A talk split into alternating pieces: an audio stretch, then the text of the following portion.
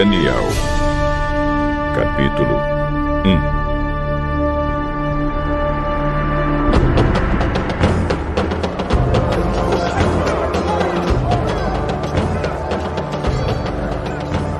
1 No terceiro ano de Jeoaquim, como rei de Judá, o rei Nabucodonosor, da Babilônia, atacou Jerusalém e os seus soldados cercaram a cidade. Deus deixou que Nabucodonosor conquistasse a cidade e também que pegasse alguns objetos de valor que estavam no templo.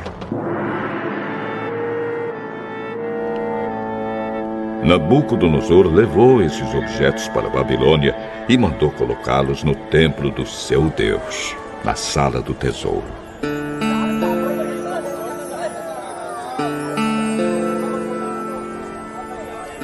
Rei Nabucodonosor chamou Aspenaz, o chefe dos serviços do palácio, e mandou que escolhesse entre os prisioneiros israelitas alguns jovens da família do rei e também das famílias nobres. Todos eles deviam ter boa aparência e não ter nenhum defeito físico. Deviam ser inteligentes, instruídos e ser capazes de servir no palácio. E precisariam aprender a língua e estudar os escritos dos babilônios. O rei mandou também que os jovens israelitas recebessem todos os dias a mesma comida e o mesmo vinho que ele, o rei, comia e bebia. Depois de três anos de preparo, esses jovens deviam começar o seu serviço no palácio. Entre os que foram escolhidos estavam Daniel, Ananias, Misael e Azarias, todos da tribo de Judá.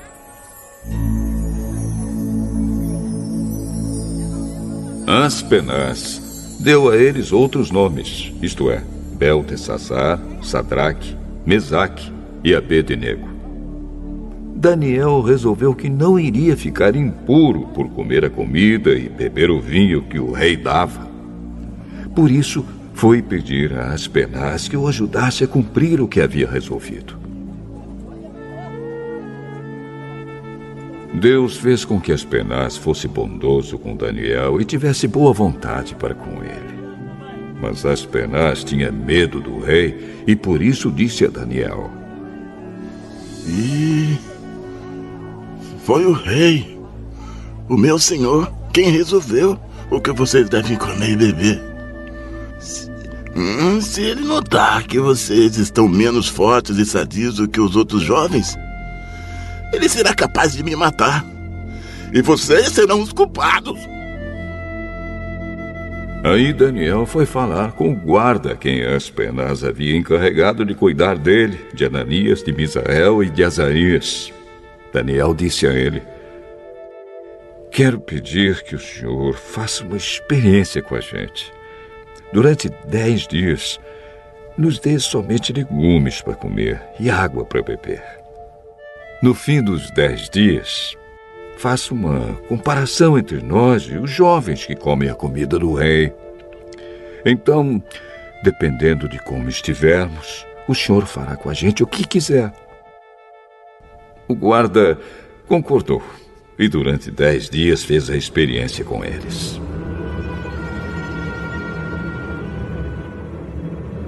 Passados os dez dias, os quatro jovens israelitas estavam mais sadios e mais fortes do que os jovens que comiam comida no rei.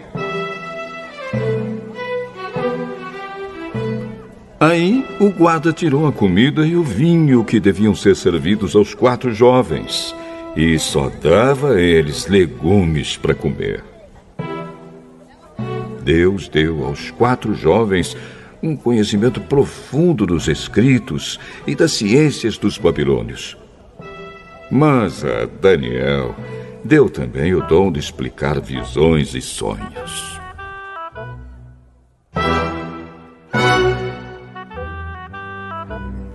No fim dos três anos de preparo que o rei Nabucodonosor tinha marcado, Aspenaz levou todos os jovens até a presença do rei.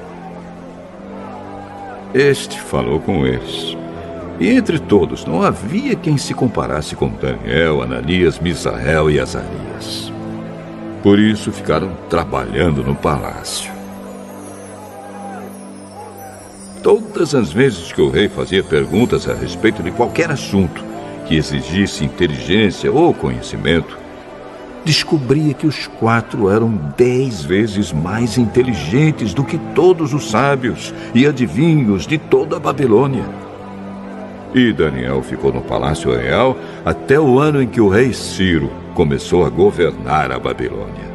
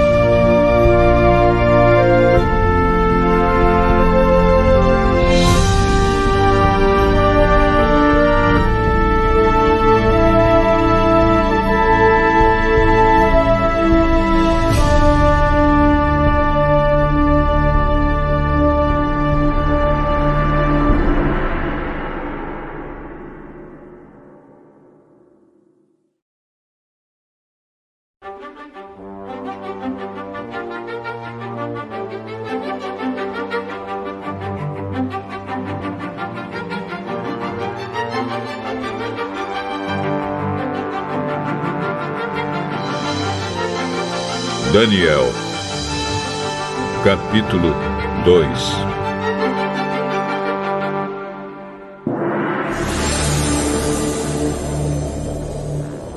No segundo ano de Nabucodonosor como rei da Babilônia, ele teve uns sonhos que o deixaram tão preocupado que não podia dormir. Então mandou chamar os sábios, os adivinhos, os feiticeiros e os astrólogos para que eles explicassem os sonhos. Quando chegaram e se apresentaram diante do rei, Nabucodonosor disse a eles: Tive um sonho que me deixou muito preocupado e não vou ficar sossegado enquanto não souber o que ele quer dizer. Eles disseram ao rei na língua aramaica: que o rei viva para sempre. Pedimos que o senhor nos conte o sonho, e, e aí nós lhe diremos o que ele quer dizer. Mas o rei respondeu: Eu já resolvi que vocês têm de me contar o sonho e também explicar o que ele quer dizer. Se não puderem fazer isso, vocês serão todos cortados em pedaços, e as suas casas serão completamente arrasadas. Mas. Se me contarem o sonho e explicarem o que ele quer dizer, eu lhes darei presentes, prêmios e muitas honras. Portanto, digam o que foi que eu sonhei e o que o sonho quer dizer. E todos os sábios disseram de novo: é, Conte o senhor o sonho, e aí nós lhe diremos o que ele quer dizer. Ah, eu sei o que vocês estão fazendo. Estão é procurando ganhar tempo, porque sabem que já resolvi que se vocês não me contarem o sonho, vou dar a todos o mesmo castigo. Vocês já combinaram me enganar com mentiras e falsidades, esperando que a situação mude. Contem-me o sonho. E então eu saberei que também poderão explicar o que ele quer dizer. Os sábios deram ao rei esta resposta. É, mas, mas, mas não há ninguém no mundo que seja capaz de fazer o que o senhor quer. Nunca houve nenhum rei, por mais forte e poderoso que fosse, que tivesse exigido uma coisa dessas dos seus sábios, adivinhos ou astrólogos. O que o senhor está querendo é impossível. Não existe quem possa atender o seu pedido, a não ser os deuses. E, e eles não moram com a gente aqui na Terra. O rei ficou tão furioso que mandou matar todos os sábios da Babilônia.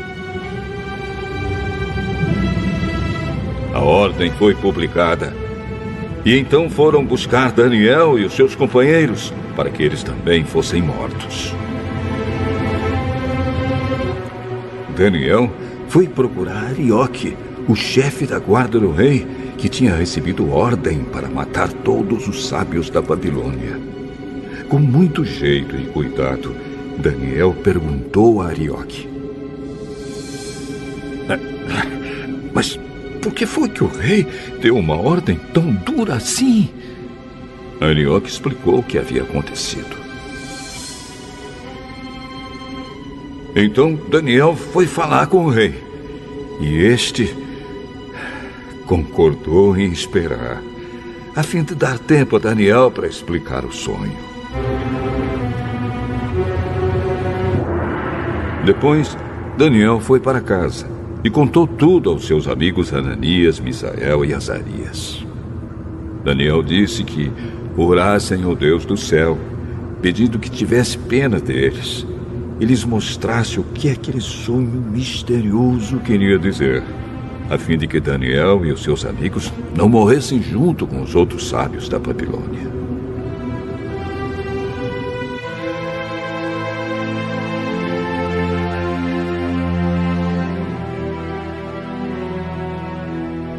Naquela noite, Daniel teve uma visão. E nela, Deus mostrou o que o sonho queria dizer.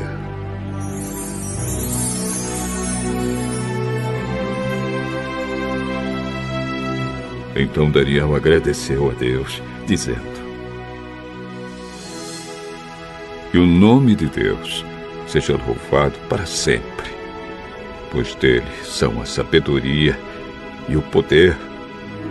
É ele quem faz mudar os tempos e as estações. É ele quem põe os reis no poder e os derruba. É ele quem dá sabedoria aos sábios e inteligência aos inteligentes. Ele explica mistérios e segredos e conhece o que está escondido na escuridão, pois com ele mora a luz. Ó oh, Deus dos meus antepassados, eu te agradeço e te louvo pois me deste sabedoria e poder. Tu respondeste à nossa oração, nos mostrando que o rei quer saber.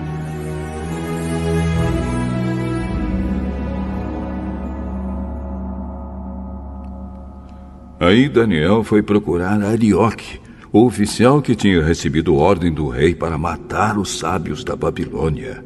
Daniel disse: Arioque, não mate os sábios. Leve-me para falar com o rei. E eu explicarei o sonho que ele teve.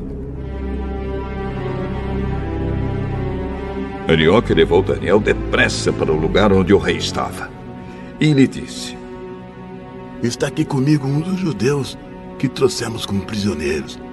E ele vai explicar o sonho que o senhor teve. O rei perguntou a Daniel, que também era chamado de Beltesazar. Você pode contar o meu sonho e explicar o que ele quer dizer? Não há sábios, adivinhos, feiticeiros, nem astrólogos que possam dar a explicação que o senhor está exigindo. Mas há um Deus no céu que explica mistérios. Foi por meio do sonho que ele fez o senhor saber o que vai acontecer no futuro. E agora, ó oh rei, eu vou explicar o sonho e as visões que o senhor teve enquanto dormia.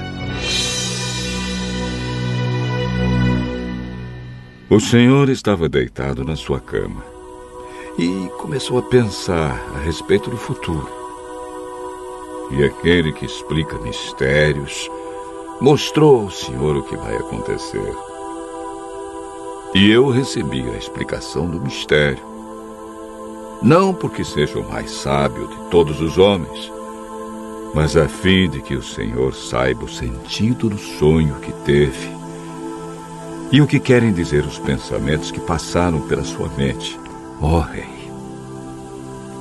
O Senhor teve uma visão na qual viu uma estátua enorme, de pé, bem na sua frente. A estátua era brilhante, mas metia medo. A cabeça era de ouro puro. O peito e os braços eram de prata. A barriga e os quadris eram de bronze. As pernas eram de ferro e os pés eram metade de ferro e metade de barro. Enquanto o senhor estava olhando, uma pedra se soltou de uma montanha sem que ninguém a tivesse empurrado. A pedra caiu em cima dos pés da estátua e os despedaçou. Imediatamente o ferro, o barro, o bronze, a prata e o ouro viraram pó. Como pó que se vê no verão quando se bate o trigo para separá-lo da palha. O vento levou tudo embora, sem deixar nenhum sinal. Mas a pedra cresceu e se tornou uma grande montanha que cobriu o mundo inteiro. Foi este o sonho. E agora eu vou explicá-lo para o senhor.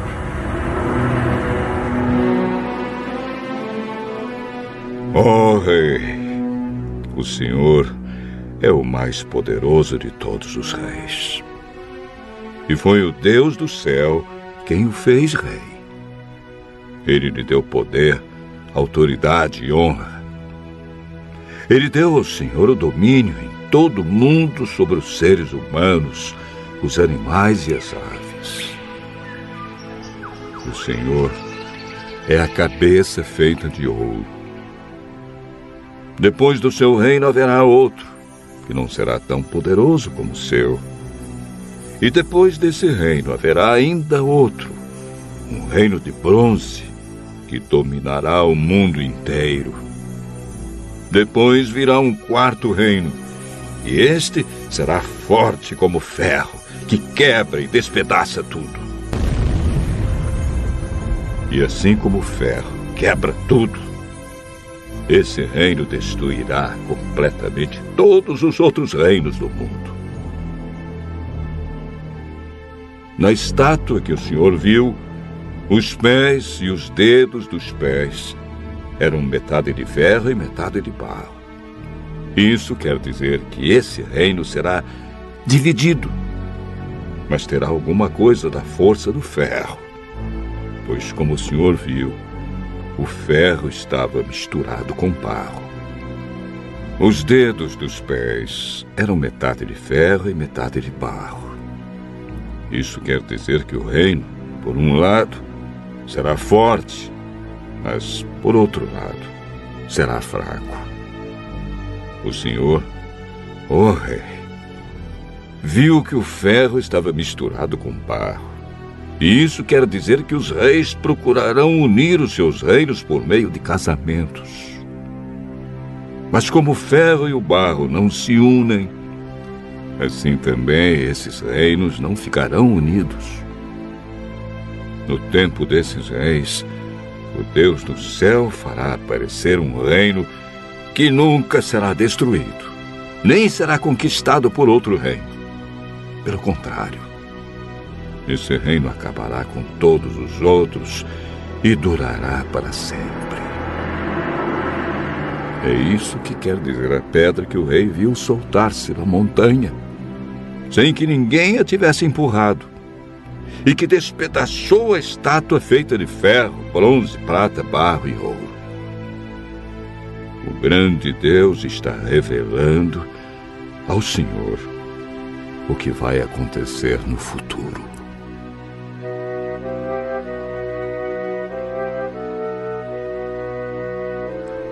Foi este o sonho que o Senhor teve, e esta é a explicação certa.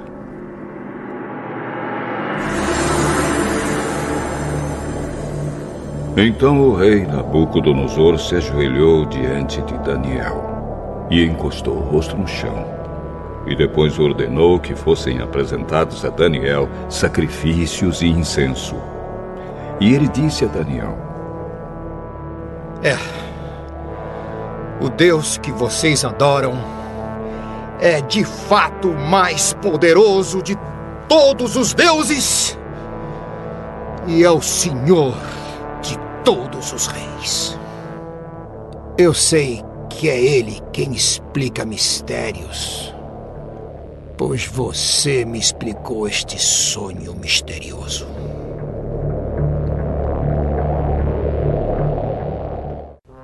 Em seguida, o rei colocou Daniel como alta autoridade do reino e lhe deu também muitos presentes de valor.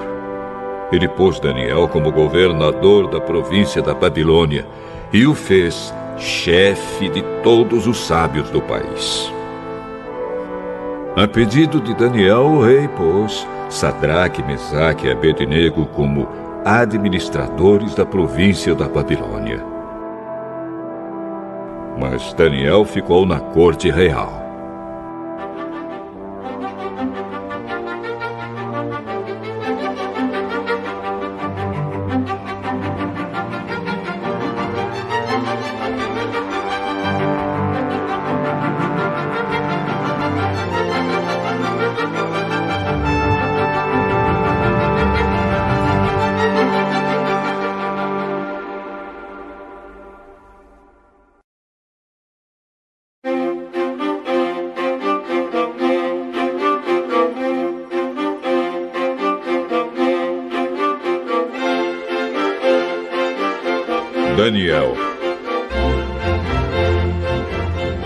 Capítulo 3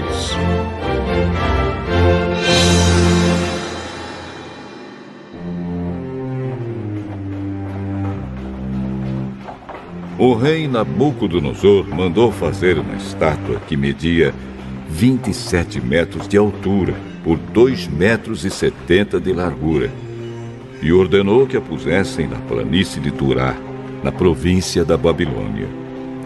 Depois, ordenou que todos os governadores regionais, os prefeitos, os governadores das províncias, os juízes, os tesoureiros, os magistrados, os conselheiros e todas as outras autoridades viessem à cerimônia de inauguração da estátua. Todos eles vieram e ficaram de pé em frente da estátua para a cerimônia de inauguração. Aí o encarregado de anunciar o começo da cerimônia disse em voz alta: Povos de todas as nações, raças e línguas, quando ouvirem o som das trombetas, das flautas, das cítaras, das liras, das harpas e dos outros instrumentos musicais. Ajoelhem-se todos e adorem a estátua de ouro que o rei Nabucodonosor mandou fazer. Quem não se ajoelhar e não adorar a estátua será jogado na mesma hora numa fornalha acesa.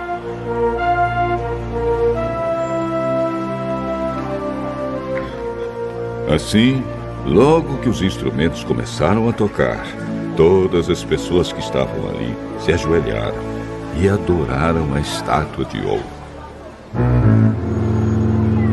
Foi nessa hora que alguns astrólogos aproveitaram a ocasião para acusar os judeus. Eles disseram ao rei Nabucodonosor: Que o rei uh, viva para sempre. Uh, o Senhor deu a seguinte ordem: Quando ouvirem o som dos instrumentos musicais, todos se ajoelharão e adorarão a estátua de ouro. Quem desobedecer a essa ordem será jogado numa fornalha acesa. Ora, o Senhor pôs como administradores da província da Babilônia alguns judeus. Esses judeus, Sadraque, Mesaque e Abednego, não respeitam o Senhor. Não prestam culto ao Deus do Senhor. Eh, nem adoram a estátua de ouro que o Senhor mandou fazer. Ao ouvir isso, Nabucodonosor ficou furioso e mandou chamar Sadraque, Mesaque e Abednego. Eles foram levados para o lugar onde o rei estava e ele lhes disse: É verdade que vocês não prestam culto ao meu Deus e nem adoram a estátua de ouro que eu mandei fazer? É? Pois bem. Será que agora vocês estão dispostos a se ajoelhar e adorar a estátua logo que os instrumentos musicais começarem a tocar? Se não, vocês serão jogados na mesma hora numa fornalha acesa. E quem é o Deus que os poderá salvar? Sadraque, Mesaque e Abednego responderam assim: Ó oh, rei, nós não vamos nos defender. Pois, se o nosso Deus, a quem adoramos, quiser, ele poderá nos salvar da fornalha e nos livrar do seu poder, ó Rei.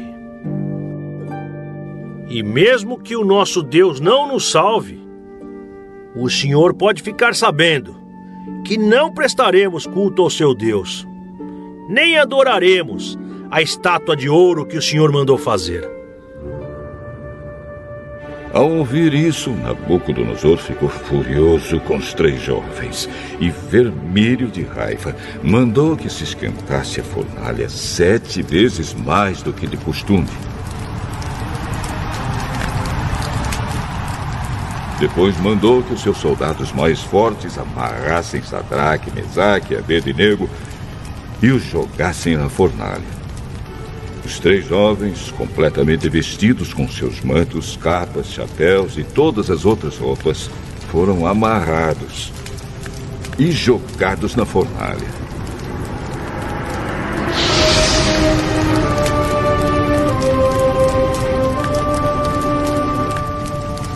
A ordem do rei tinha sido cumprida e a fornalha estava mais quente do que nunca. Por isso, as lavaredas mataram os soldados que jogaram os três jovens lá dentro. E amarrados, Sadraque, Mesaque e Abednego caíram na fornalha. De repente, Nabucodonosor se levantou e perguntou, muito espantado, aos seus conselheiros: Não foram três os homens que amarramos e jogamos na fornalha? É, Sim, senhor. Como é então que estou vendo quatro homens andando soltos na fornalha? Eles estão passeando lá dentro, sem sofrerem nada. E o quarto homem parece um anjo. Aí o rei chegou perto da porta da fornalha e gritou: Sadraque, Mesaque e Abednego, servos do Deus Altíssimo, Saiam daí, venham cá! Os três saíram da fornalha e todas as autoridades que estavam ali chegaram perto deles e viram que o fogo não havia feito nenhum mal a eles. As labaredas não tinham chamuscado nem um cabelo da sua cabeça. As suas roupas não estavam queimadas e eles não estavam com cheiro de fumaça. O rei gritou: Que o Deus de Sadraque, Mesaque e Abednego seja louvado! Ele enviou o seu anjo e salvou os seus servos que confiam nele. Eles não cumpriram a minha ordem. Pelo contrário, escolheram morrer em vez de se ajoelhar e adorar um Deus que não era o deles. Por isso, ordeno que qualquer pessoa, seja qual for a sua raça, nação ou língua, que insultar o nome do Deus de Sadraque, Mesaque e Abednego, seja cortada em pedaços e que a sua casa seja completamente arrasada. Pois não há outro Deus que possa salvar como este. Então o rei Nabucodonosor colocou os três jovens em cargos ainda mais importantes na província da Babilônia.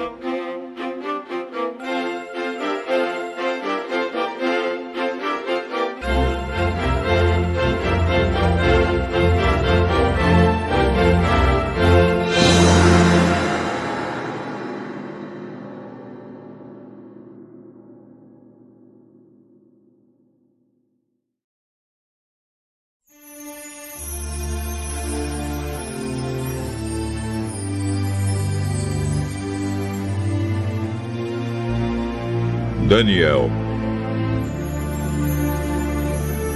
capítulo 4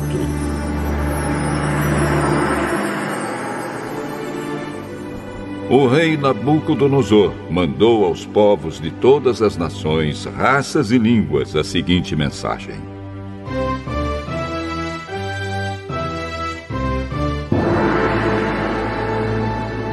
Felicidade e paz para todos. Quero que todos saibam dos maravilhosos milagres que o Deus Altíssimo fez em meu favor. Grandes são os seus milagres e as coisas que ele fez são espantosas. Pois ele é o Rei eterno e reinará para sempre. Eu, Nabucodonosor, vivia sossegado no meu palácio e tudo ia muito bem. Mas, certa noite, tive um sonho que me deixou preocupado. Enquanto dormia, ideias e visões horrorosas tomaram conta de mim. Por isso, mandei chamar todos os sábios da Babilônia para que eles me explicassem o sonho. Vieram então os sábios, os adivinhos, os astrólogos e os feiticeiros, e eu contei a eles o sonho. Mas nenhum deles pôde explicá-lo. Finalmente, apresentou-se Daniel conhecido também como Beltesazar, nome que recebeu em honra do meu Deus. O Espírito dos Santos Deuses está nele e por isso eu lhe contei o meu sonho. E disse: Beltesazar, chefe dos adivinhos, eu sei que o Espírito dos Santos Deuses está em você e que não há mistério que você não possa explicar. Por isso, vou lhe contar o sonho e quero que você explique o que ele quer dizer. É. Eu estava deitado na cama e de repente tive uma visão. Nela vi uma árvore muito alta, plantada no centro da terra. A árvore cresceu e cresceu até tocar o céu e era tão grande que podia ser vista de qualquer lugar do mundo. As suas folhas eram belas e ela dava tantas frutas que o mundo todo podia se alimentar delas. Animais selvagens descansavam na sombra da árvore. As aves faziam ninhos nos seus galhos e todos os seres vivos se alimentavam das suas frutas. Eu ainda estava sonhando quando, de repente, vi um anjo vigia que descia do céu e dizia em voz muito alta: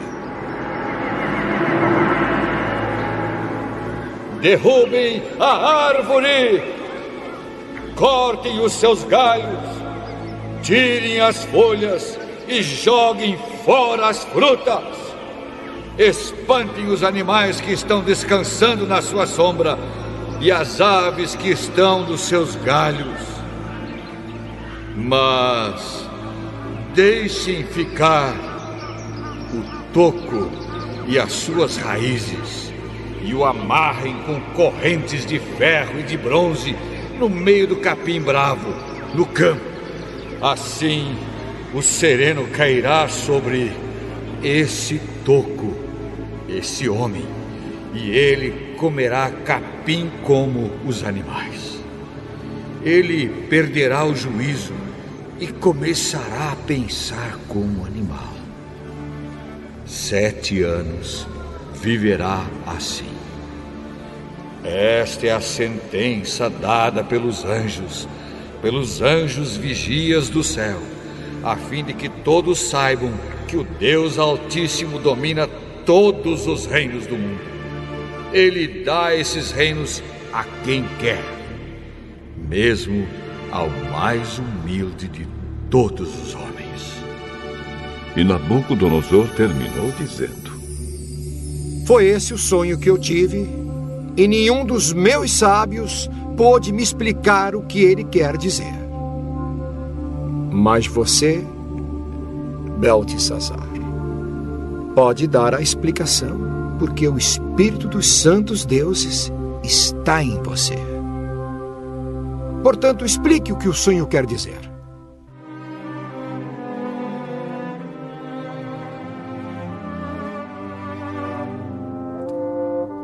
Ao ouvir isso, Daniel, também conhecido como Beltesazar, ficou espantado e por alguns instantes não sabia o que pensar. O rei lhe disse: Beltesazar, não se preocupe com o sonho nem com o que ele quer dizer. Oh, rei, quem dera que o sonho e a sua mensagem não fossem a respeito do Senhor mas a respeito dos seus inimigos. O Senhor viu uma árvore que cresceu, e cresceu até tocar o céu, e que era tão grande podia ser vista de qualquer lugar do mundo. As suas folhas eram belas, e ela dava tantas frutas que o mundo todo podia se alimentar delas. Animais selvagens descansavam na sombra da árvore e as aves faziam ninhos nos seus galhos. Aquela árvore, oh, rei, é o Senhor. Pois o Senhor se tornou poderoso e o seu poder aumentou tanto que chegou até o céu e o seu domínio se estendeu pelo mundo inteiro. E o Senhor viu também um anjo vigia descendo do céu e dizendo: Derrubem a árvore e quebrem todos os seus galhos, mas deixem ficar o toco e as suas raízes, e o amarrem com correntes de ferro e de bronze, para que fique no meio do capim bravo, no campo Assim o sereno cairá sobre esse homem, e ele terá de comer o que os animais comem. Sete anos ele viverá assim. E Daniel continuou. E agora vou dar a explicação. Este sonho trata da sentença do Deus Altíssimo contra o Senhor, ó Rei. O Senhor será expulso do meio dos seres humanos e ficará morando com os animais selvagens. O Senhor comerá capim como os bois, dormirá ao ar livre e ficará molhado pelo sereno. Isso durará sete anos, até que o Senhor reconheça que o Deus Altíssimo domina todos os reinos do mundo e coloca como rei o homem que ele quer. A ordem do anjo para que deixassem ficar o toco da árvore com as raízes quer dizer que o Senhor será rei de novo, mas só quando confessar que Deus domina o mundo inteiro. Ó oh, rei, aceite o meu conselho. Deixe de pecar e faça o que é certo. Acabe com as suas maldades e ajude os pobres. Assim, talvez o Senhor possa continuar a viver em paz e felicidade.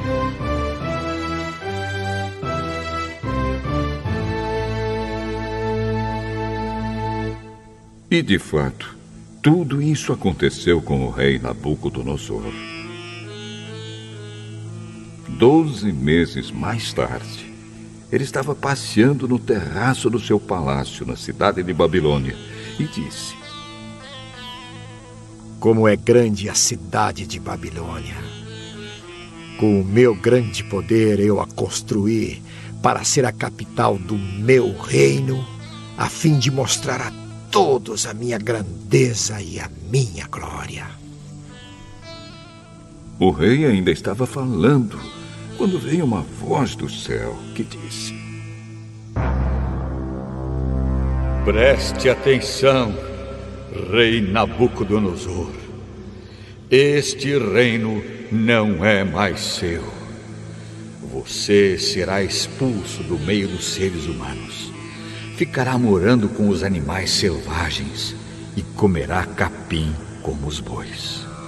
Isso durará sete anos até que você reconheça que o Deus Altíssimo domina todos os reinos do mundo e coloca como rei quem ele quer.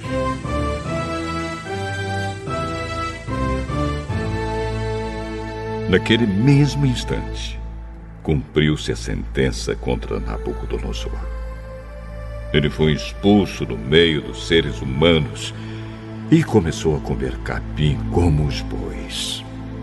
Dormia ao ar livre e ficava molhado pelo sereno. O seu cabelo ficou comprido, parecido com penas de águia. E as suas unhas cresceram tanto que pareciam garras de um gavião.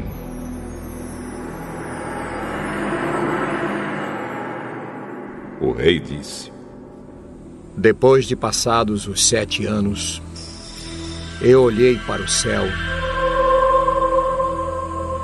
e o meu juízo voltou. Aí agradeci ao Deus Altíssimo e dei louvor e glória àquele que vive para sempre. Eu disse: O poder do Altíssimo é eterno, o seu reino não terá fim. Para ele, os seres humanos não têm nenhum valor. Ele governa todos os anjos do céu e todos os moradores da terra. Não há ninguém que possa impedi-lo de fazer o que quer. Não há ninguém que possa obrigá-lo a explicar o que faz. Logo que o meu juízo voltou, eu recebi outra vez a minha honra, a minha majestade e a glória do meu reino os meus conselheiros e as altas autoridades do meu governo me receberam de volta. Fui rei de novo, com mais poder do que antes. Portanto, eu, o rei Nabucodonosor, agradeço ao Rei do céu e lhe dou louvor e glória. Tudo o que ele faz é certo e justo, e ele pode humilhar qualquer qualquer pessoa orgulhosa.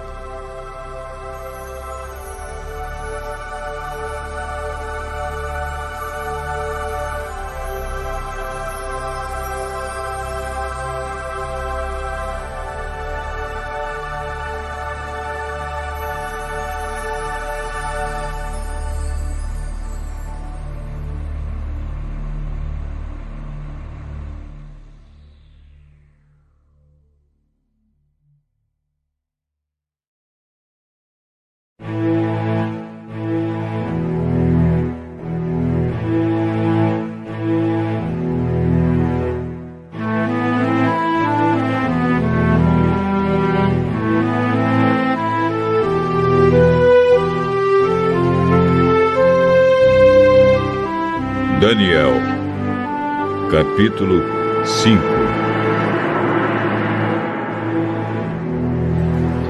Certa noite, o rei Belsazar da Babilônia deu um banquete. Convidou mil autoridades do país e começou a beber vinho com os convidados. Depois de beber bastante, mandou que trouxessem os copos de ouro e de prata que Nabucodonosor, seu pai, havia tirado do templo de Jerusalém. Belsazar queria os copos para que ele, os seus convidados de honra e as suas mulheres e as suas concubinas os usassem para beber vinho.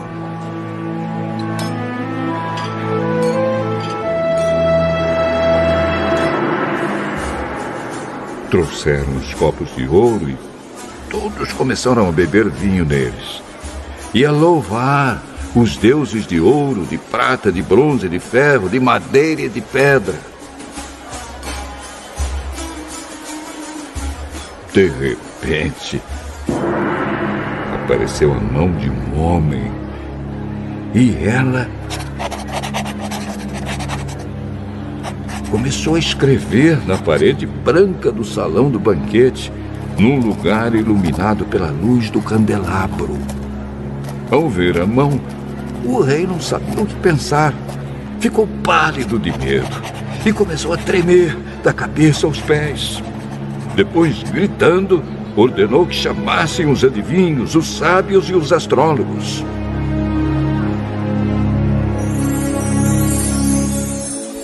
Logo que eles chegaram, Belsazar disse: Aquele que ler o que está escrito na parede e me explicar o que quer dizer, será vestido com roupas de púrpura e receberá uma corrente de ouro para pôr no pescoço e será a terceira autoridade mais importante no meu reino.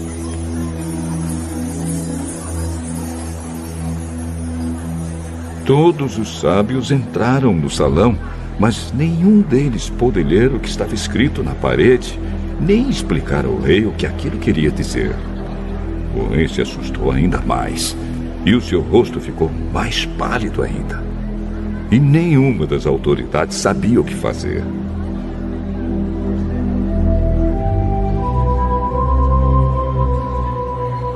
Então a rainha mãe, que tinha ouvido os gritos do rei e dos seus convidados de honra, entrou no salão e disse ao rei: Que o rei viva para sempre. Não se assuste, nem fique pálido assim, pois aqui no seu reino há um homem que tem o espírito dos santos deuses. Quando Nabucodonosor, seu pai, era rei, esse homem provou que era ajuizado, inteligente e sábio, tão sábio como os deuses. E o rei Nabucodonosor pôs esse homem como chefe dos sábios, adivinhos, feiticeiros e astrólogos. Pois Daniel, esse homem a quem o rei deu o nome de Beltesazar, pensa com muita clareza. Ele é sábio e inteligente e pode interpretar sonhos, explicar coisas misteriosas e resolver assuntos difíceis. Portanto, chame Daniel e ele explicará o que está escrito na parede.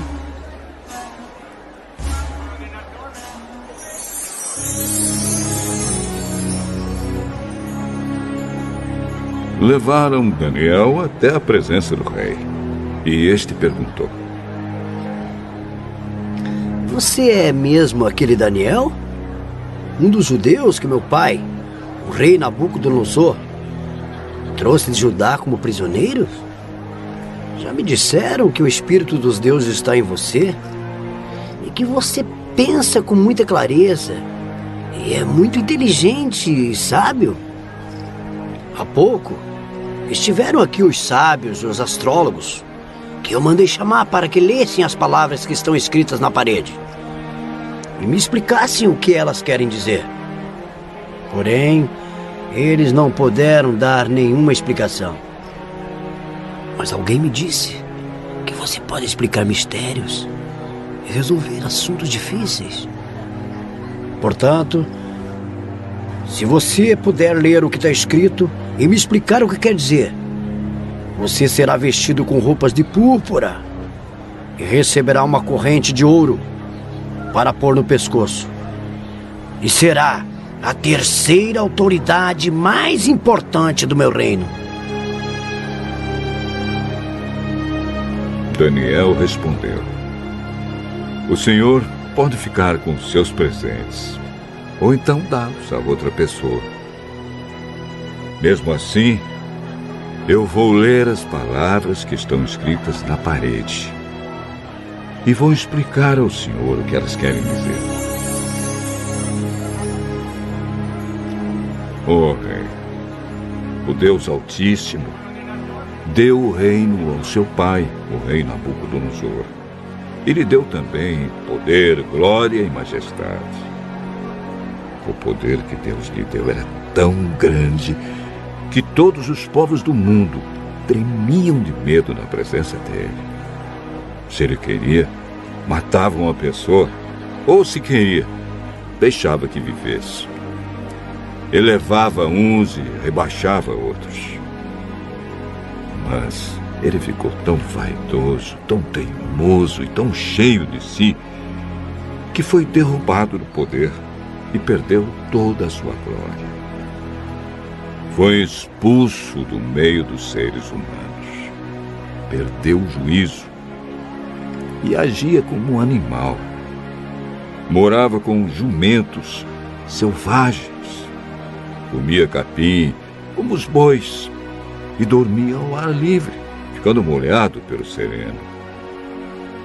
Isso durou até que ele reconheceu que o Deus Altíssimo domina todos os reinos do mundo e coloca como rei quem ele quer. E o Senhor, ó rei Belsazar, filho de Nabucodonosor, sabia de tudo isso, mas mesmo assim não tem sido humilde. Pelo contrário, o Senhor desafiou o rei do céu e mandou trazer os copos que foram tirados do templo dele, a fim de que o Senhor, os seus convidados de honra, as suas mulheres e as suas concubinas bebessem vinho neles. Além disso, o Senhor deu louvores a deuses de prata, de ouro, de bronze, de ferro, de madeira e de pedra, que não veem, não ouvem e não sabem nada. Mas o Senhor não deu glória a Deus, aquele que tem o poder de matar ou de deixar viver e que decide tudo o que acontece com o Senhor. É por isso que ele mandou essa mão escrever na parede estas palavras: Mene, Mene, Tekel e Parsim.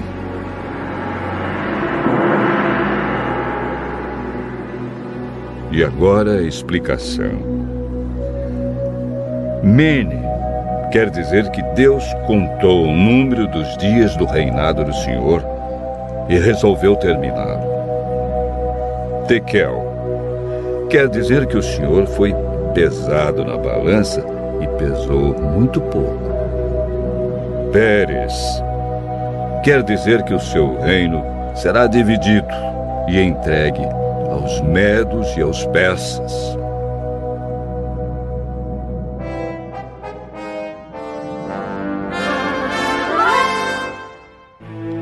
Aí o rei Belsazar mandou que vestissem Daniel com roupas de púrpura, pusessem uma corrente de ouro no seu pescoço e anunciassem que dali em diante ele seria a terceira autoridade mais importante do reino da Babilônia. Naquela mesma noite, Belsazar, o rei da Babilônia, foi morto. E Dario, o rei do país da Média, que tinha 62 anos de idade, começou a reinar no seu lugar.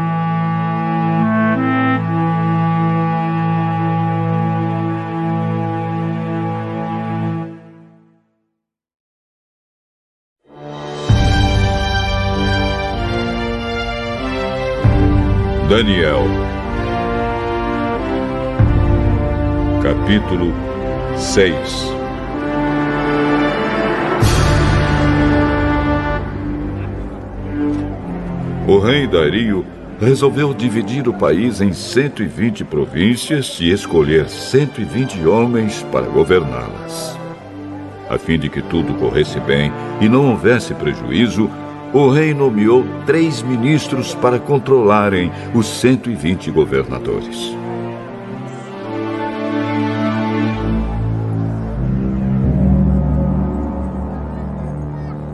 Desses ministros era Daniel. E ele mostrou logo que era mais competente do que os outros ministros e governadores. Ele tinha tanta capacidade que o rei pensou em colocá-lo como a mais alta autoridade no reino.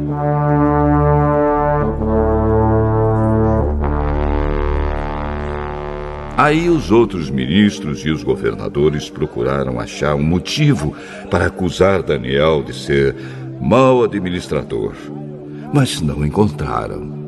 Daniel era honesto e direito e ninguém podia acusá-lo de ter feito qualquer coisa errada. Então eles disseram uns aos outros: uh, Nunca encontraremos motivo para acusar Daniel, a não ser que seja alguma coisa que tenha a ver com a religião dele. Então, foram todos juntos falar com o rei. Que o rei Dario viva para sempre. É, todos nós que ocupamos posições de autoridade no reino, isto é, os ministros, os governadores, os prefeitos e as outras autoridades, nos reunimos e concordamos em pedir ao Senhor que dê uma ordem que não poderá ser desobedecida. É, ordene que durante 30 dias todos façam seus pedidos somente ao Senhor. Se durante esse tempo alguém fizer um pedido a qualquer Deus ou a qualquer outro homem, essa pessoa será jogada na cova dos leões. Portanto, ó rei, dê a ordem e assine a fim de que não possa ser anulada. De acordo com a lei dos Medos e dos Persas, essa ordem não poderá ser anulada. O rei concordou, assinou a ordem e mandou que fosse publicada.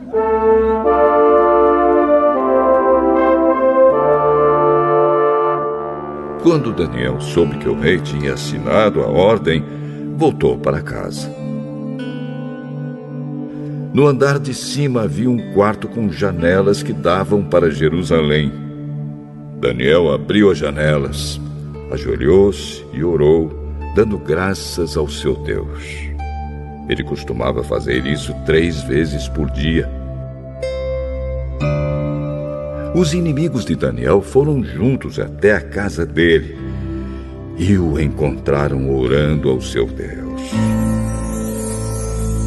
Então foram procurar o rei a fim de falar com ele a respeito da ordem.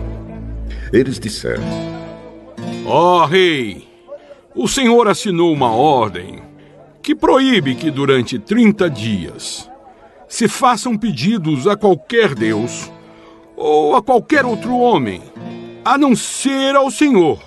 E a ordem diz também que quem desobedecer será jogado na cova dos leões. Não é verdade? O rei respondeu: É verdade. E a ordem deve ser obedecida. De acordo com a lei dos Medos e dos Persas, ela não pode ser anulada. Aí eles disseram ao rei: mas Daniel, um dos prisioneiros que vieram da terra de Judá, não respeita o Senhor, nem se importa com a ordem, pois hum, ora ao Deus dele três vezes por dia.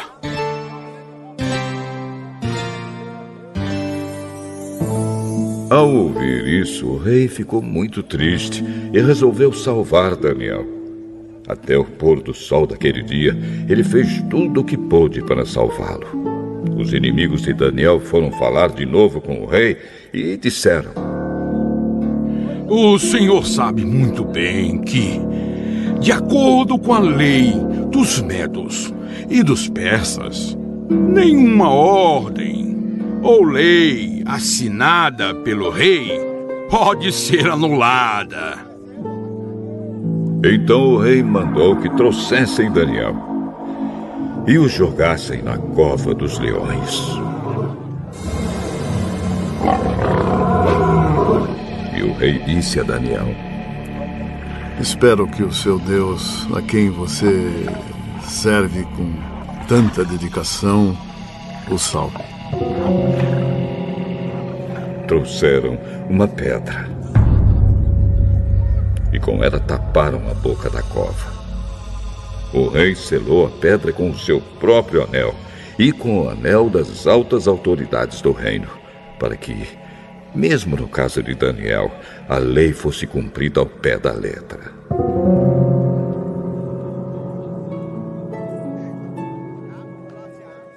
O rei voltou para o palácio, mas não comeu nada, nem se divertiu como de costume. E naquela noite não pôde dormir. De manhã, cedinho, ele se levantou e foi depressa até a cova dos leões. Ali, com voz muito triste, ele disse: Daniel, servo do Deus vivo, será que o seu Deus, a quem você serve com tanta dedicação, conseguiu salvá-lo dos leões? Daniel respondeu: Que o rei viva para sempre. O meu Deus mandou seu anjo e este fechou a boca dos leões para que não me ferissem. Pois Deus sabe que não fiz nada contra ele e também não cometi nenhum crime contra o Senhor. O rei, muito alegre, mandou que tirassem Daniel da cova. Assim, ele foi tirado e viram que nenhum mal havia acontecido com ele, pois havia confiado em Deus.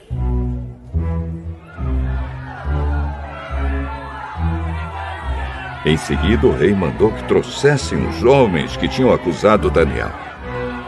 Todos eles junto com as suas mulheres e os seus filhos, foram jogados na cova.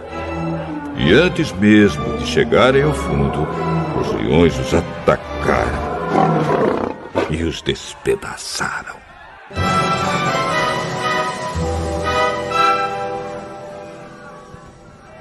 Então o rei Dario escreveu uma carta para os povos de todas as nações, raças e línguas do mundo a carta dizia o seguinte: Felicidade e paz para todos. Eu ordeno que todas as pessoas do meu reino respeitem e honrem o Deus que Daniel adora. Pois ele é o Deus vivo, que vive para sempre. O seu reino nunca será destruído. O seu poder nunca terá fim. Ele socorre e salva, no céu e na terra. Ele faz milagres e maravilhas. Foi ele quem salvou Daniel, livrando das garras dos leões. E Daniel continuou a ser uma alta autoridade no governo durante o reinado de Dario e depois durante o reinado de Ciro, da Pérsia.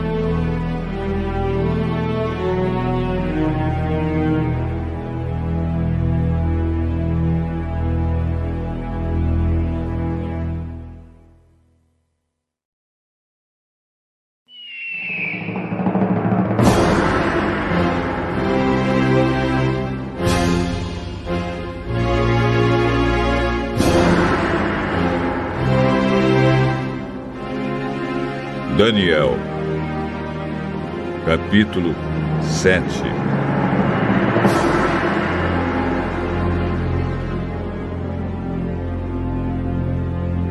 Certa noite, durante o primeiro ano de Belsazar como rei da Babilônia, Daniel se deitou na sua cama e sonhou. E no sonho teve visões. Quando acordou, ele escreveu aquilo que tinha sonhado. Aqui está o que ele escreveu.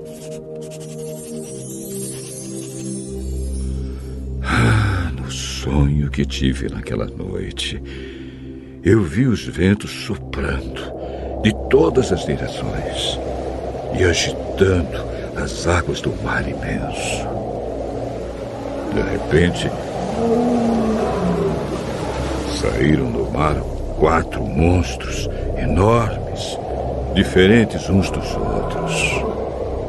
O primeiro parecia um leão, mas tinha asas de águia. Enquanto eu olhava, as suas asas foram arrancadas e ele foi posto de pé para que andasse como homem. E foi dada a ele uma mente humana. O segundo monstro era parecido com um urso ele se levantou nas patas de trás e segurava três costelas na boca. E uma voz lhe dizia: Vá e coma muita carne. Depois viu o terceiro monstro. E este era parecido com um leopardo. Ele tinha quatro cabeças e nas costas tinha quatro asas, como asas de ave. A este animal foi dada a autoridade para reinar.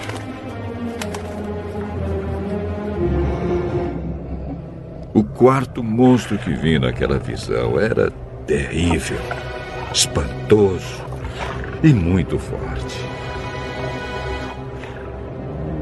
Tinha enormes dentes de ferro e com eles despedaçava e devorava suas vítimas. O que sobrava, ele esmagava com as patas.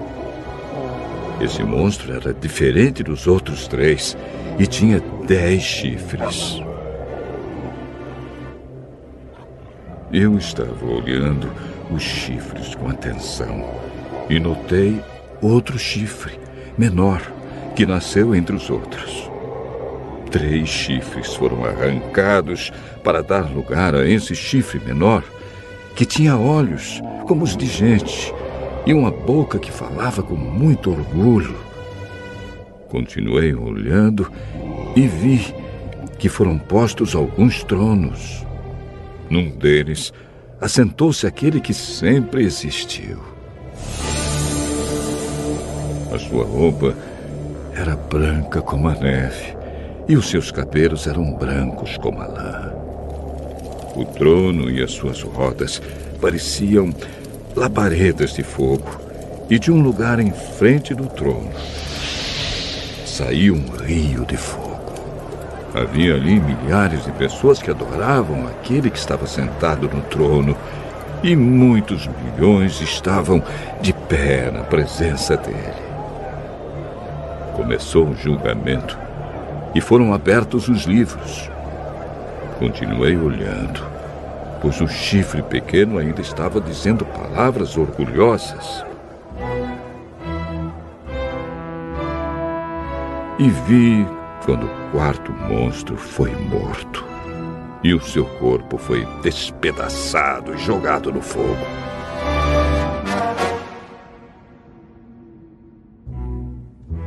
Quanto aos outros monstros, o poder que tinham foi tirado deles, mas não foram mortos. Foi dado a eles mais um pouco de tempo para viverem.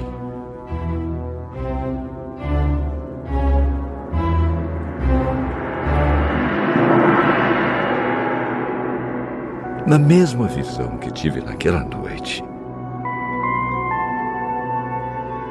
vi um ser parecido com um homem que vinha entre as nuvens do céu. Ele foi até o lugar onde estava aquele que sempre existiu e foi apresentado a ele.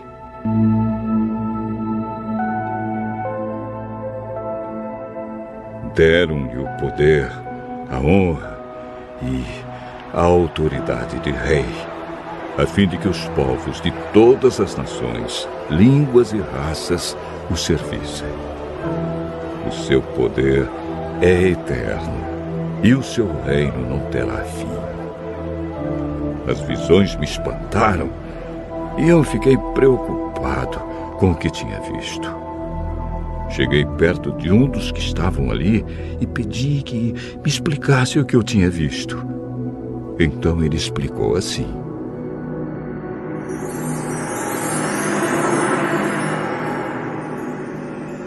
Os quatro monstros enormes são quatro reis que vão dominar o mundo. Mas o reino será dado ao povo do Deus Altíssimo. E esse povo reinará para sempre.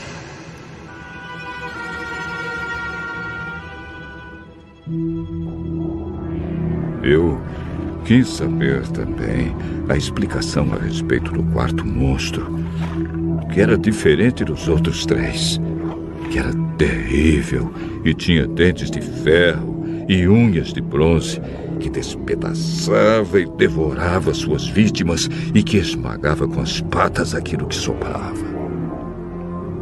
Pedi também que me explicasse os dez chifres que esse monstro tinha na cabeça e o outro chifre que havia crescido, derrubando três chifres.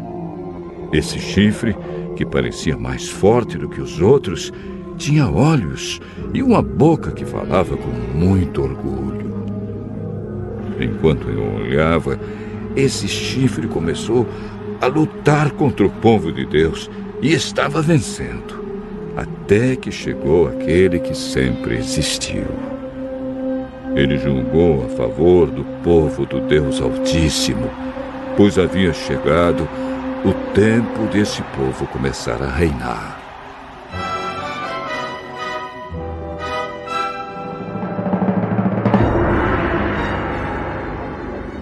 A explicação que recebi foi esta. O quarto monstro é um rei, e o reino dele será bem diferente dos outros. Ele conquistará o mundo inteiro, destruirá todas as nações e as deixará arrasadas. Os dez chifres representam dez reis que governarão esse reino. Depois deles, aparecerá outro rei que será diferente dos primeiros. Ele derrotará três reis ele falará contra Deus e perseguirá o povo do Deus Altíssimo. Procurará mudar a lei de Deus e os tempos das festas religiosas. O povo de Deus será dominado por ele durante três anos e meio. Mas depois disso, o tribunal o condenará. E assim, ele perderá o seu reino e o seu poder acabará para sempre.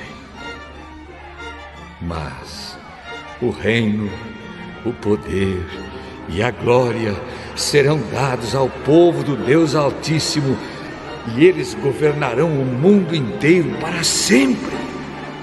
Todos os outros povos os servirão, todos lhes obedecerão.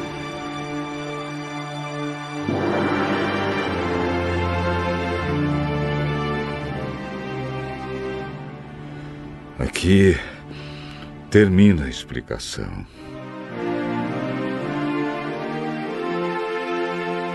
Eu continuei muito preocupado com os meus pensamentos e o meu rosto ficou pálido. Mas eu não disse nada a ninguém.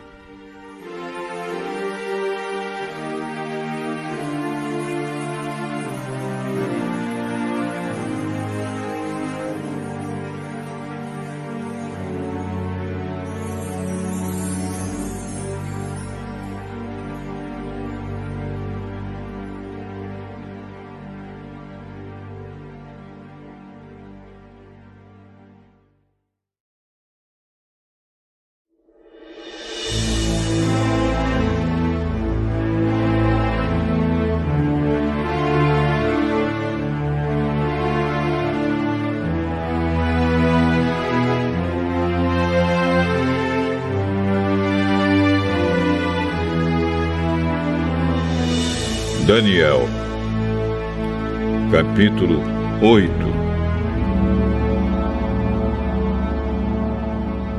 No terceiro ano do reinado de Belsazar, eu tive outra visão.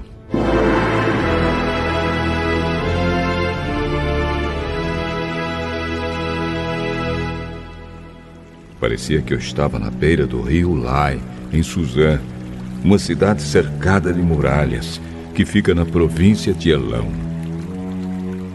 De repente, vi perto do rio um carneiro que tinha dois chifres compridos. Um deles tinha nascido depois do outro, mas era mais comprido. O carneiro estava dando chifradas para o oeste, para o norte e para o sul e nenhum animal ou pessoa podia resistir ou escapar dos seus ataques. Ele fazia o que queria e ficava cada vez mais poderoso. Eu estava pensando nisso. Quando vi um bode que vinha do oeste, correndo tão depressa que as suas patas nem tocavam o chão. Ele tinha um chifre só bem grande que ficava entre os olhos. Correu até o lugar onde estava o carneiro que eu tinha visto perto do rio. E o atacou com toda a força.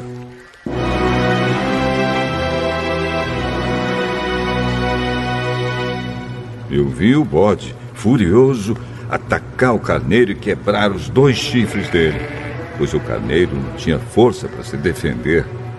O bode jogou o carneiro no chão e o pisou com as patas. E ninguém podia salvar o carneiro da fúria do bode. Ele ficou ainda mais poderoso, mas quando seu poder chegou ao máximo, o seu chifre foi quebrado. E em lugar dele nasceram quatro chifres compridos que cresciam para o norte, para o sul, para o leste e para o oeste. De um desses chifres nasceu um chifre pequeno, que foi crescendo e se estendendo para o sul, para o leste e para a terra prometida. Cresceu tanto que chegou até o lugar onde está o exército do céu, que são as estrelas. Jogou na terra algumas delas e as pisou. Chegou até a desafiar o comandante desse exército. Acabou com os sacrifícios diários que eram oferecidos a esse comandante e deixou seu templo todo estragado.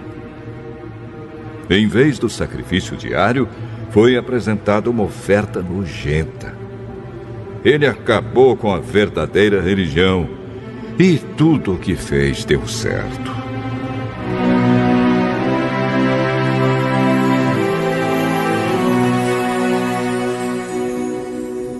Depois, ouvi dois anjos conversando e um perguntou ao outro: ah, Quanto tempo vai durar aquilo que apareceu na visão?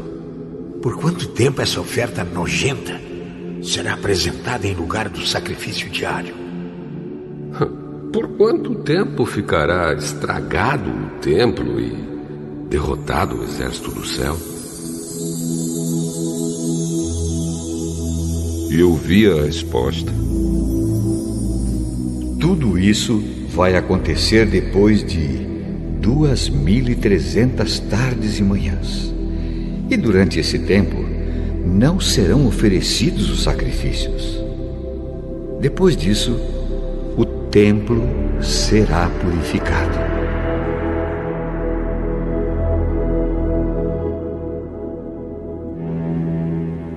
Eu estava procurando entender o que tinha visto quando apareceu na minha frente um ser que parecia um homem.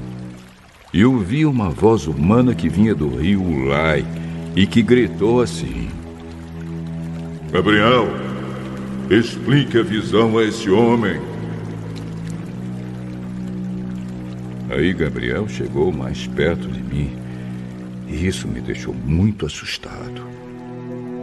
Eu me ajoelhei e encostei o rosto no chão e ele disse: Você, homem mortal, precisa entender a visão, pois ela é a respeito do tempo do fim.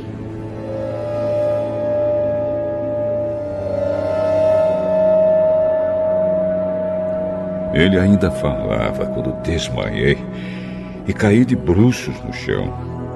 Mas ele me pegou, me pôs de pé e disse: Eu vou lhe contar o que vai acontecer quando passar a ira de Deus. Pois essa visão é a respeito do tempo marcado para o fim.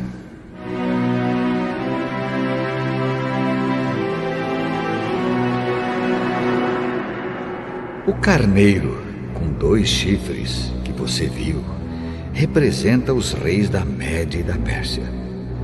O bode é o rei da Grécia e o seu chifre grande é o primeiro rei desse país. Os quatro chifres que nasceram quando o primeiro chifre foi quebrado representam os quatro reinos em que o país será dividido. Mas esses reinos não serão tão poderosos como o primeiro. Quando o fim desses reinos estiver perto e as suas maldades tiverem chegado ao máximo, aparecerá um rei cruel e enganador. Ele ficará cada vez mais poderoso, mas não pela sua própria força. Causará destruições terríveis acabará com povos poderosos e também com o povo de Deus. Fará o que quiser e prosperará sempre. Com a sua presença, ele enganará todos. Ficará cada vez mais orgulhoso e matará muitas pessoas à traição. Finalmente, ele desafiará a Deus, o Rei dos Reis, mas será destruído sem o uso de força humana.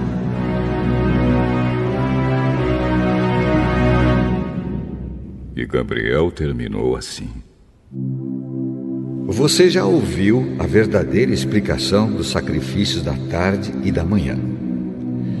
Mas não diga a ninguém o que quer dizer a visão que você teve pois ainda vai demorar muito tempo até que ela se cumpra.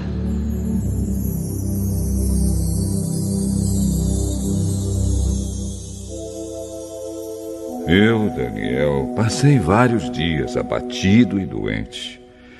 Depois fiquei bom e comecei a tratar dos negócios do governo. Mas continuei muito preocupado com a visão, pois não conseguia entendê-la.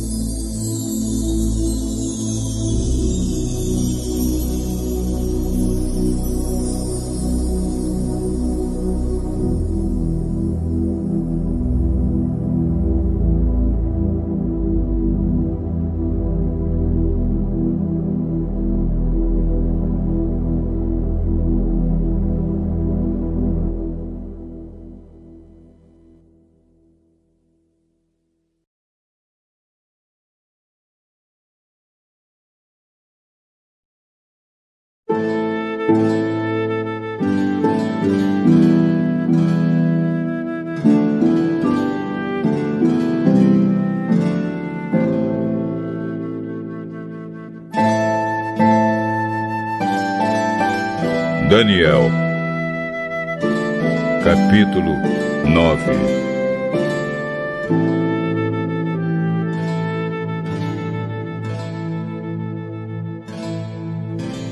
Dario, filho de Xerxes, do país da Média, era rei da Babilônia.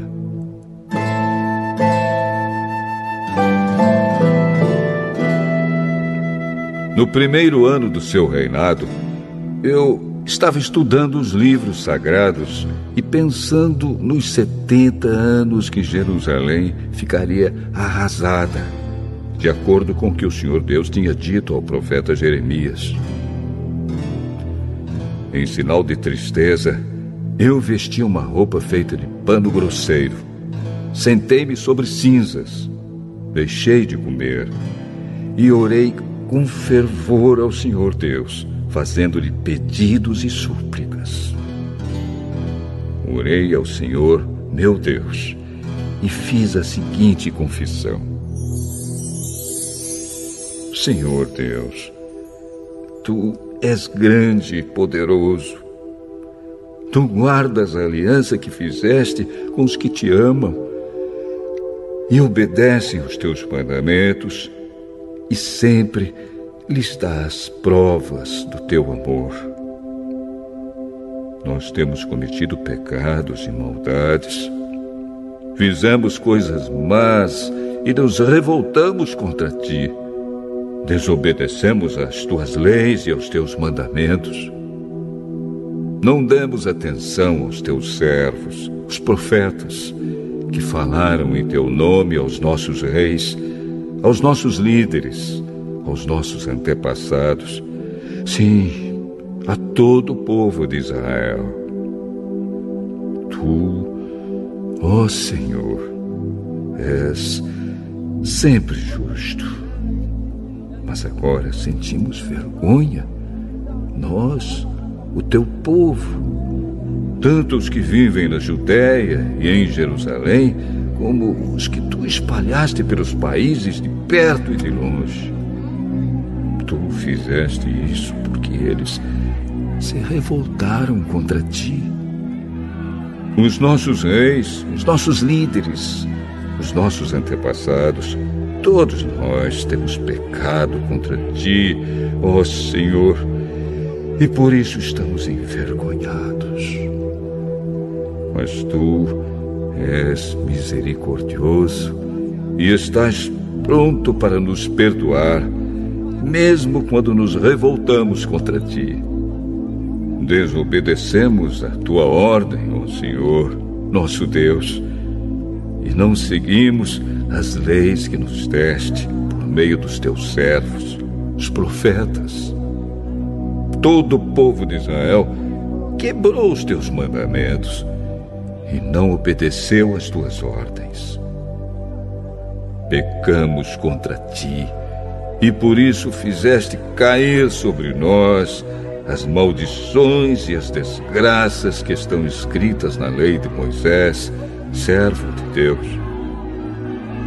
Tu cumpriste as ameaças que fizeste contra nós e contra os nossos líderes, e nos castigaste duramente.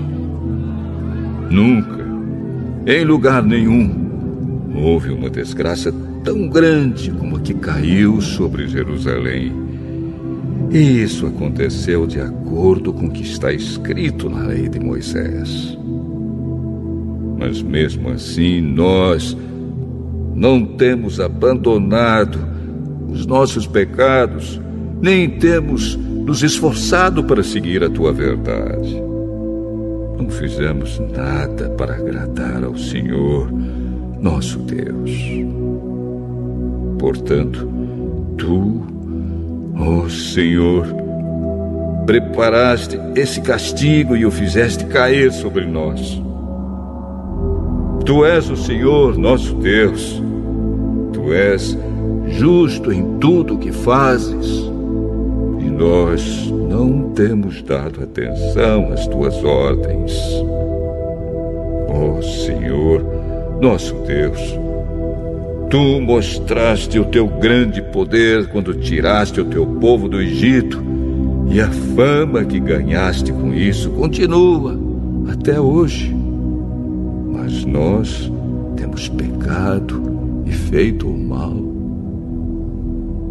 Ó oh, Senhor, tu és misericordioso.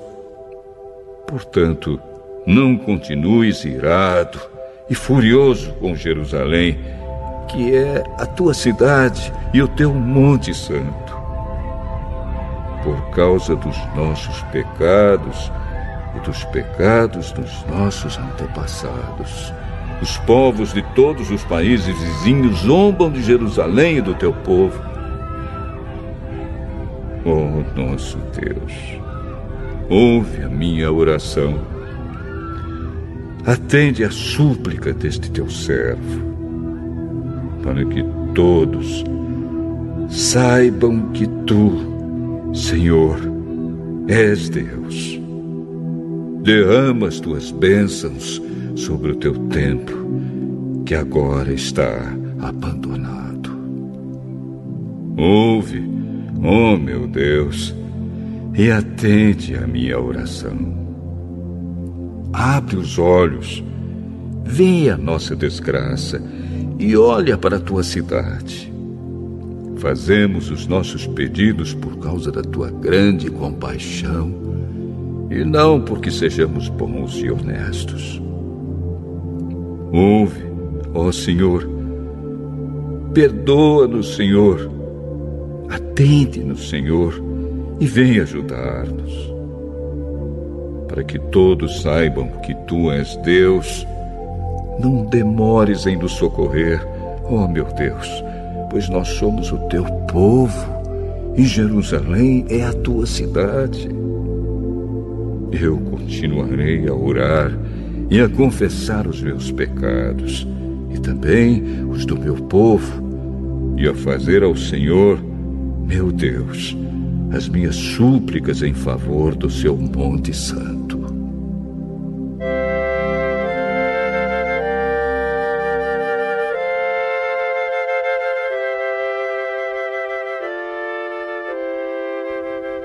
Ainda estava orando quando Gabriel, o mesmo anjo que eu já tinha visto na visão, veio voando rapidamente e parou perto de mim.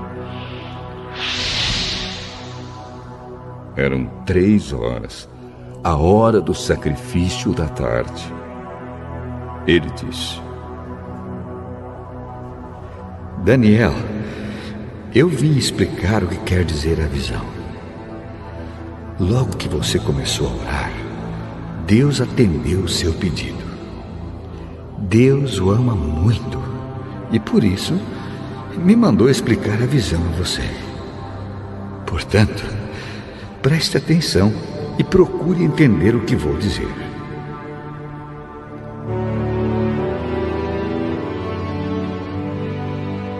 Daniel, o castigo do seu povo e da sua santa cidade vai durar 70 anos vezes sete, até que termine a revolta e o pecado acabe. Então, o seu povo vai conseguir o perdão dos seus pecados e a justiça eterna de Deus será feita. A visão e a profecia serão cumpridas e o santo templo será inaugurado de novo. Preste atenção, Daniel, e compreenda. Depois de ser dada a ordem para reconstruir Jerusalém, sete anos vezes sete vão passar até que chegue o líder escolhido por Deus. As novas ruas e muralhas de Jerusalém durarão 62 anos vezes sete, mas será um tempo de muito sofrimento. No fim desse tempo, o líder escolhido por Deus será morto injustamente. Chegará um rei com o seu exército e destruirá a cidade e o templo. O fim virá como uma enchente, trazendo a guerra e as destruições que Deus resolveu mandar. Esse rei fará com muitos povos um acordo que durará sete anos. Quando passar metade desse tempo, ele acabará com os sacrifícios de animais e as ofertas de cereais no templo. O grande terror será colocado no lugar mais alto do templo e ali ficará até que aquele que fez isso seja destruído, conforme Deus resolveu.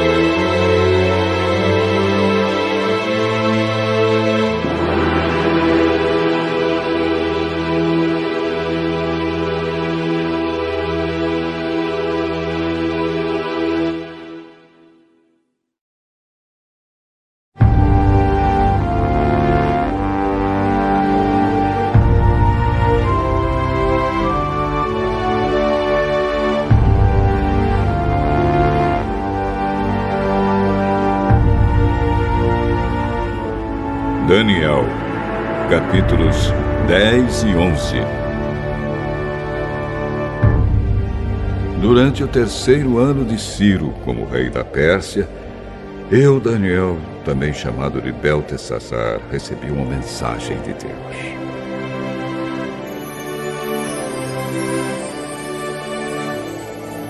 A mensagem era verdadeira, mas muito difícil de entender. Eu recebi a explicação por meio de uma visão. Naquela ocasião, fiquei de luto por três semanas.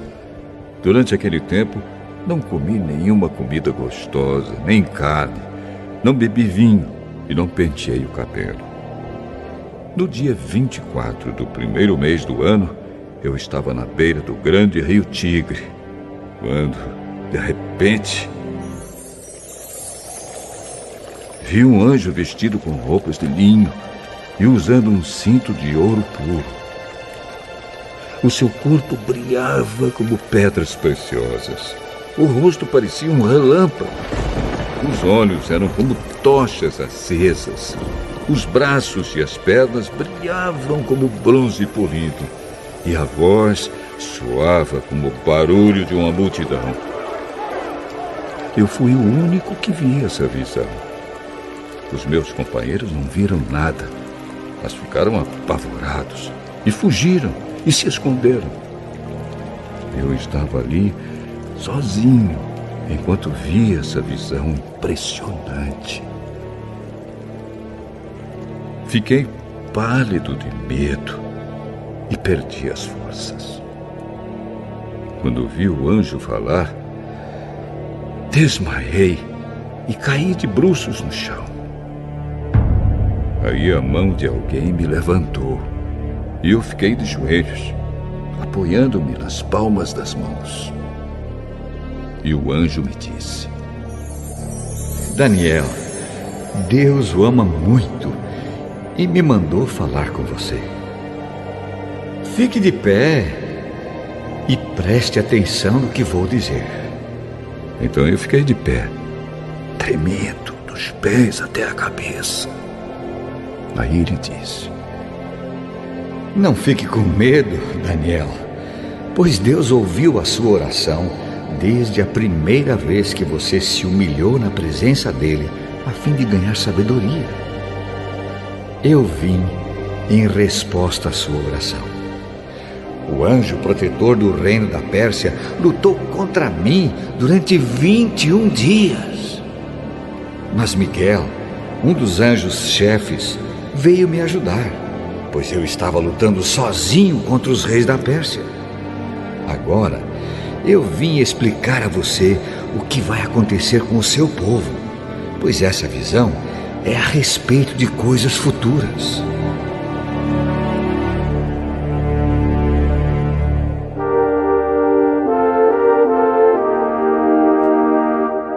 Enquanto ele me dizia isso, eu fiquei calado olhando para o chão. De repente, um ser parecido com um homem tocou nos meus lábios. Aí comecei a falar e disse ao anjo que estava na minha frente: Meu senhor, essa visão me deixou aflito e estou me sentindo fraco. Como é que eu, o seu criado, posso falar com o senhor? Estou completamente sem forças e quase não posso respirar. Então ele me tocou de novo e com isso senti as minhas forças voltarem. Ele disse: Deus o ama. Portanto, não fique com medo. Que a paz de Deus esteja com você. Anime-se. Tenha coragem. Então eu me senti bem mais forte e respondi: Fale, pois o Senhor me deu novas forças. Ele disse: Sabe por que eu vim falar com você? Foi para dizer-lhe o que está escrito no livro da verdade. Mas agora eu preciso ir lutar contra o anjo protetor da Pérsia. quando a luta acabar, virá o anjo protetor da Grécia. Mas, na minha luta contra eles, não há ninguém para me ajudar, a não ser Miguel, o anjo protetor de Israel. Ele tem a responsabilidade de me ajudar e defender.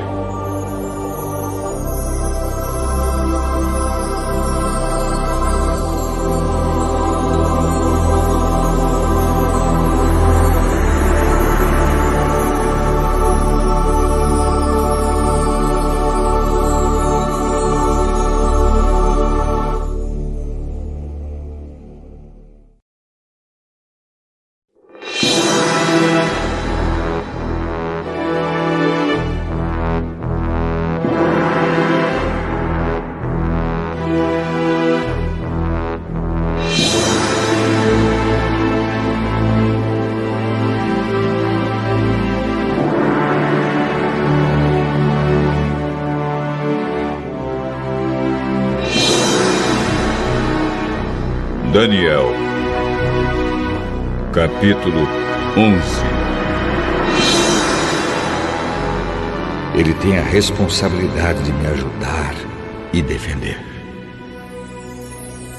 E o anjo continuou dizendo: O que vou lhe dizer é a verdade. A Pérsia terá mais três reis. Depois deles, terá um quarto rei que será o mais rico de todos. Com a sua grande riqueza, ele será muito poderoso. Reunirá todos os seus soldados e atacará o reino da Grécia. Depois, aparecerá outro rei muito valente. O seu reino será imenso e ele fará o que quiser. Mas quando o seu poder chegar ao máximo, o seu reino será desfeito e dividido em quatro partes. Os reis que vão ficar no lugar dele não serão seus descendentes e não terão o mesmo poder que ele tinha.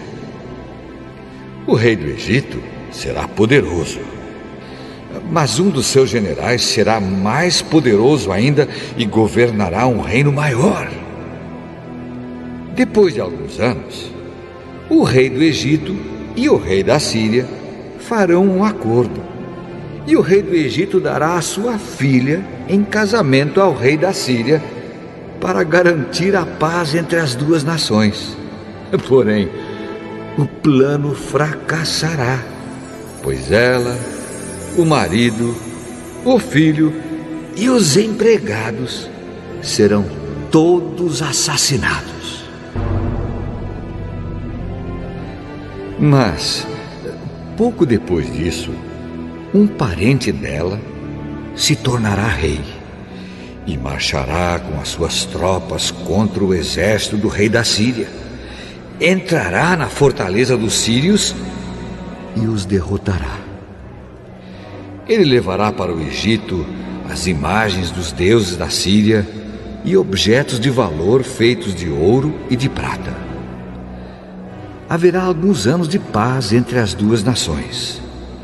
Mas depois, o rei da Síria procurará invadir o Egito. Porém, ele será derrotado e voltará para sua terra. Os filhos do rei da Síria se prepararão para a guerra e organizarão um exército poderoso. Um deles sairá com as suas tropas para conquistar o Egito e arrasará tudo como se fosse uma enchente. Invadirá o Egito e atacará a fortaleza do rei.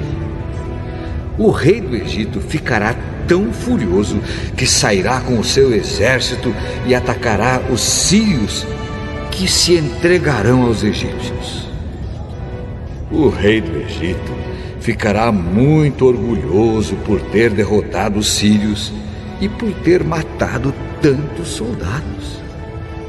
Mas o seu poder durará pouco. Depois, o rei da Síria reunirá um exército ainda maior e, após alguns anos, voltará com o seu grande exército bem armado para atacar o Egito. Aí, muitos povos se revoltarão contra o rei do Egito. Entre eles, haverá alguns homens violentos da terra de Israel. Eles se revoltarão, obedecendo a uma visão que tiveram, mas serão derrotados. O rei da Síria virá com o seu exército, construirá rampas de ataque em volta de uma cidade protegida por muralhas e a conquistará. Nem mesmo os melhores soldados do exército egípcio poderão impedir o avanço das tropas sírias. O inimigo fará tudo o que quiser com os soldados egípcios e não haverá ninguém que resista. Ele invadirá a terra prometida e a conquistará completamente. Então, o rei da Síria porá todo o seu exército em pé de guerra para lutar contra o Egito. A fim de derrotar o inimigo, ele fará um acordo com o rei do Egito e lhe oferecerá a filha em casamento. Mas não será bem sucedido. Aí, ele atacará as cidades do litoral do mar Mediterrâneo e conquistará muitas delas. Mas um chefe militar estrangeiro acabará com seu orgulho e o deixará envergonhado. O rei da Síria voltará para atacar as fortalezas do seu próprio país, mas fracassará e será morto. E nunca mais se ouvirá falar dele. Em lugar dele, reinará outro rei que mandará um oficial para cobrar impostos a fim de enriquecer o seu reino. Logo depois, esse rei será morto, mas isso não acontecerá no campo de batalha. O seguinte rei da Síria será um homem muito mau, que não terá direito de ser rei, mas ele disfarçará suas más intenções e com intrigas conquistará o poder. Ele é, derrotará todos os exércitos inimigos e matará o grande sacerdote. Enganará os que fizerem acordos com ele e, mesmo com um pequeno exército, ele se tornará cada vez mais poderoso. Atacará de surpresa as províncias mais ricas do país e nelas fará coisas terríveis que os seus antepassados nunca fizeram. Repartirá com os seus soldados as riquezas, os bens e os objetos de valor que caírem nas suas mãos. E por um pouco de tempo, ele fará planos para atacar as fortalezas do país. Confiando no seu poder e na sua coragem, ele marchará com o seu grande exército contra o rei do Egito. Este sairá para a batalha com um exército grande e poderoso, mas não vencerá, pois será traído pelos seus próprios conselheiros que o levarão à desgraça. O seu exército será derrotado e muitos dos seus soldados serão mortos. Então os dois reis terão um encontro e dirão mentiras, cada um procurando prejudicar o outro. Mas nenhum dos dois levará vantagem, pois ainda não terá chegado o tempo certo. Depois, o rei da Síria voltará para o seu país, levando todas as riquezas que tiver conseguido na guerra. Planejará acabar com a religião do povo de Israel e fará contra eles o que quiser. Depois, voltará para o seu país. Quando chegar o tempo certo, ele marchará de novo com seus soldados contra o Egito, mas desta vez não vencerá como venceu na primeira vez. Soldados virão do oeste em navios e o atacarão. Desesperado, ele desistirá da luta e, cheio de fúria, atacará novamente o povo de Israel, fazendo com eles o que quiser. Desta vez, ele seguirá o conselho dos judeus que abandonaram a sua religião. Os seus soldados profanarão o templo, acabarão com os sacrifícios diários e colocarão no templo o grande terror.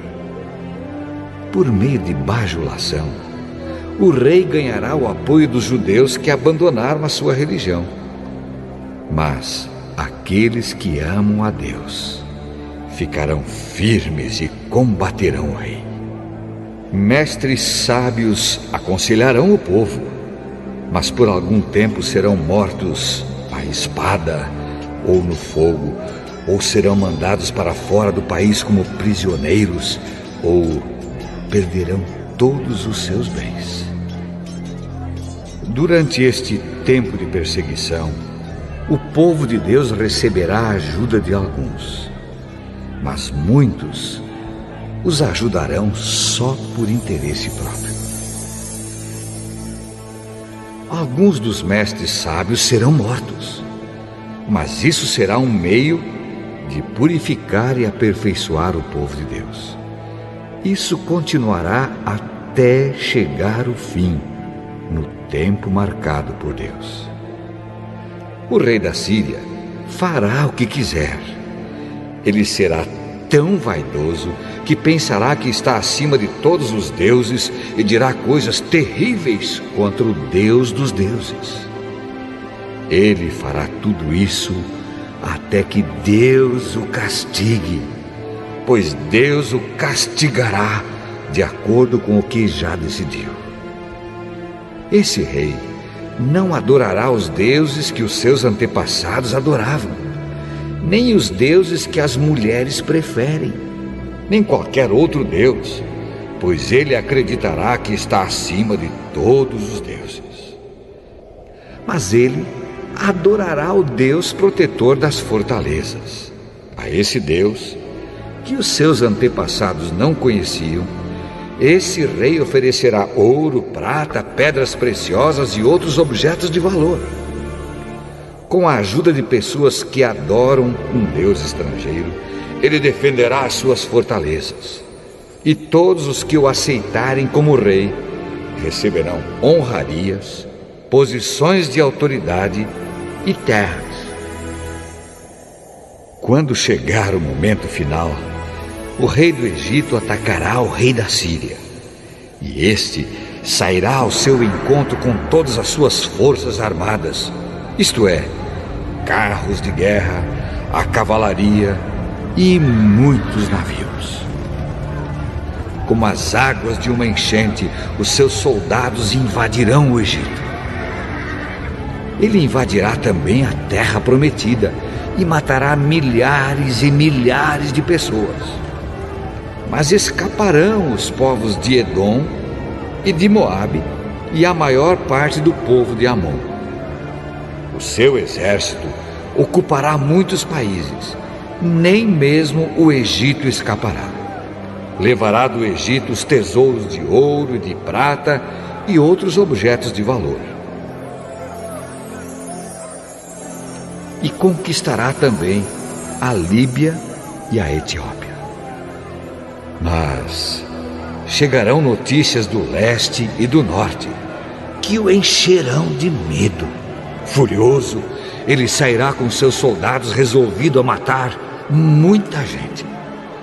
Armará o seu acampamento entre o mar Mediterrâneo e o lindo Monte Sagrado. Mas morrerá e não haverá ninguém para socorrer.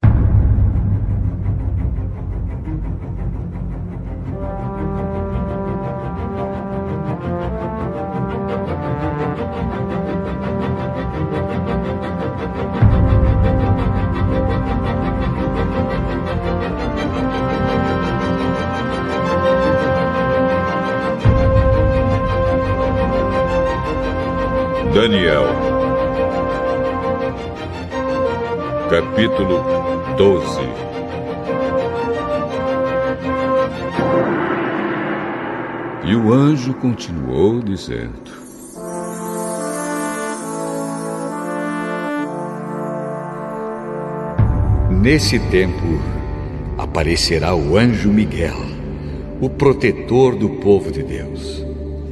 Será um tempo de grandes dificuldades, como nunca aconteceu desde que as nações existem. Mas, nesse tempo, serão salvos todos os do povo de Deus que tiverem os seus nomes escritos no livro de Deus. Muitos, os que já tiverem morrido, viverão de novo. Uns terão a vida eterna e outros sofrerão o castigo eterno e a desgraça eterna. Os mestres sábios, aqueles que ensinaram muitas pessoas a fazer o que é certo, brilharão como as estrelas do céu, com um brilho que nunca se apagará. E você, Daniel, não conte nada disso a ninguém. Feche o livro com um selo para que ele fique fechado até o momento final. Muitos correrão de cá para lá procurando ficar mais sábios.